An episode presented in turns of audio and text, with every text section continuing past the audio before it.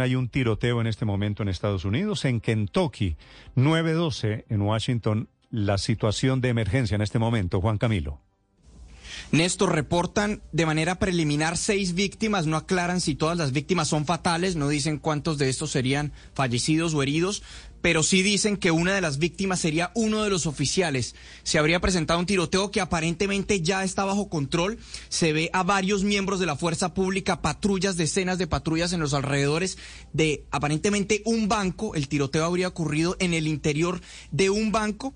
Y lo que se sabe es que el sospechoso ya habría sido controlado por parte de las autoridades.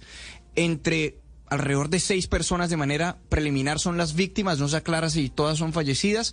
El gobernador de Kentucky, Andy Beshear, aseguró que se está dirigiendo hacia el lugar de los hechos para tratar de dar lo más pronto posible actualización sobre cuáles son las mayores afectaciones, el, estado de las víctimas concretamente por cuenta de este tiroteo que se da en medio de un debate permanente en Estados Unidos por cuenta de los tiroteos masivos en el país. En lo que va corrido el año ya son alrededor de ciento de 130 tiroteos masivos. Eh, y naturalmente es un debate muy grande por lo que ha sido el esfuerzo del gobierno federal de poder impulsar mayores controles a las armas en el país.